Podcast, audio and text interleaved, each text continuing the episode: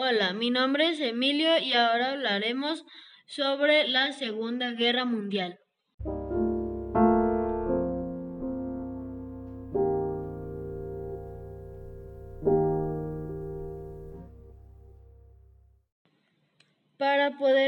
A explicar sobre la Segunda Guerra Mundial debemos recordar que apenas 20 años antes sus ancestros también habían estado en combate en la Primera Guerra Mundial. En noviembre de 1918, después de cuatro años de guerra, el emperador de Alemania, el Kaiser Wilhelm II, fue obligado a renunciar, pero se generaba un mito. Los generales y tropas alemanes afirmaban que no que no los vencieron en batalla, sino que habían sido traicionados por sus propios políticos y el pueblo judío. Así, el 11 de noviembre de 1918, a las 11 de la mañana, la Primera Guerra Mundial había llegado a su fin. El presidente Woodrow Wilson de Estados Unidos y persuadió a los líderes de Europa para formar una nueva Liga de Naciones en donde acordaron el Tratado de Versalles. En este tratado se acordó que los países ya no resolverían sus diferencias peleando, sino por medio del debate en la Liga de Naciones.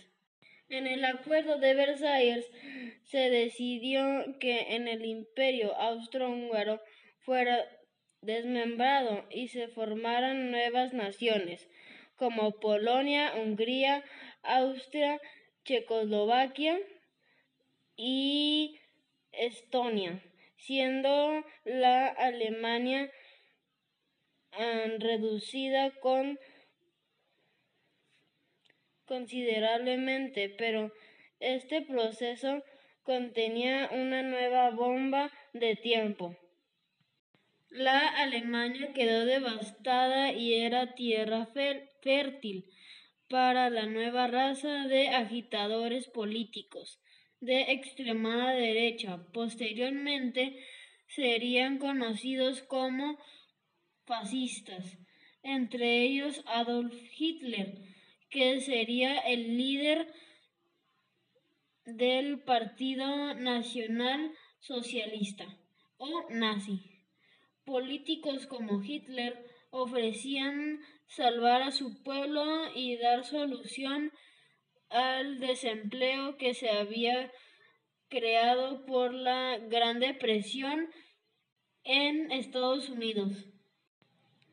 En 1934 Hitler se proclamó presidente. Ahora era el líder o Führer de Alemania. Por su parte, en Italia creció una figura política, Benito Mussolini, que fue el creador del Partido Nacionalista de Derecha, los fascistas. Primero debemos definir qué es el fascismo. El fascismo es una ideología política que oficialmente nació el 23 de marzo de 1939, cuando Benito Mussolini fundó el grupo Fasci di Combatimiento. Actualmente es difícil no burlarse de Benito Mussolini, y su postura, pero eh, en esa época no. En 1925 el duque asumió todos los poderes y creó unas nuevas leyes llamadas fascistísimas. Transformó el Estado italiano en un régimen autoritario. De esta forma nace el Estado fascista. Las principales características del fascismo son totalitarismo, es decir, un Estado que ejerce todo el poder sin restricciones. 2. Violencia. Italia tenía las famosas camisas negras y Alemania las camisas pardas, que se encargaban de atacar políticos, prensa y algunos intelectuales, y estaban en, en contra de todo aquel que estuviera en contra de sus ideas. Inicio de la guerra.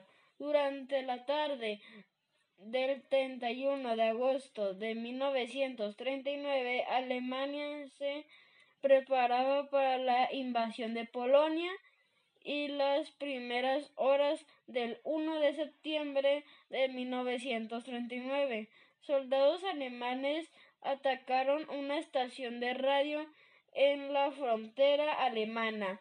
Esta era la agresión que Hitler usó para justificar el ataque a Polonia.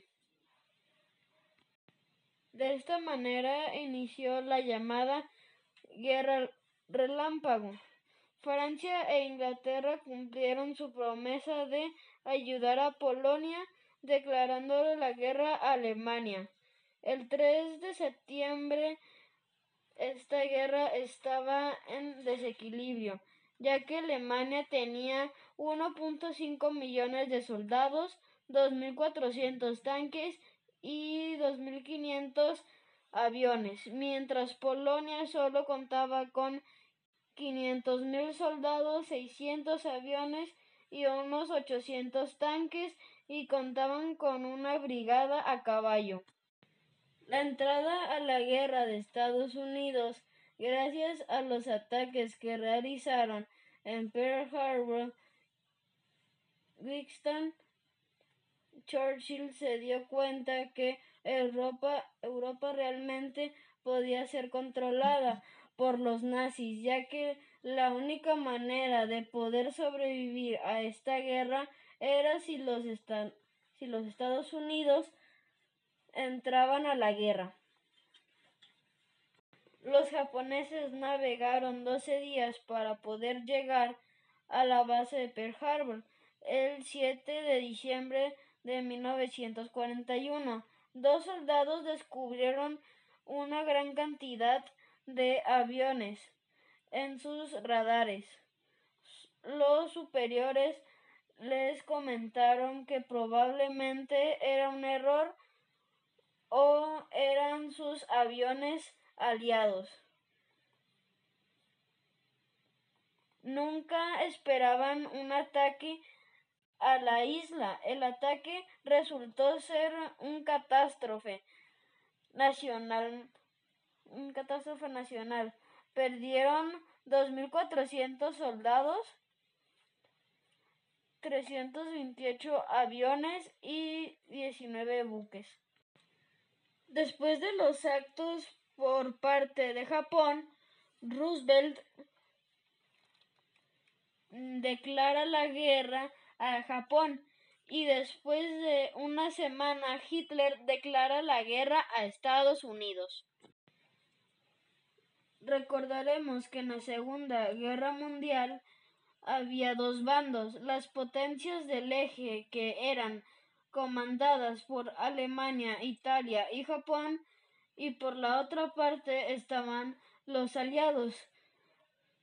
se encontraba Inglaterra, Rusia y Estados Unidos. El 23 de agosto de 1942, Alemania lanza una ofensiva en Rusia para obtener diferentes recursos.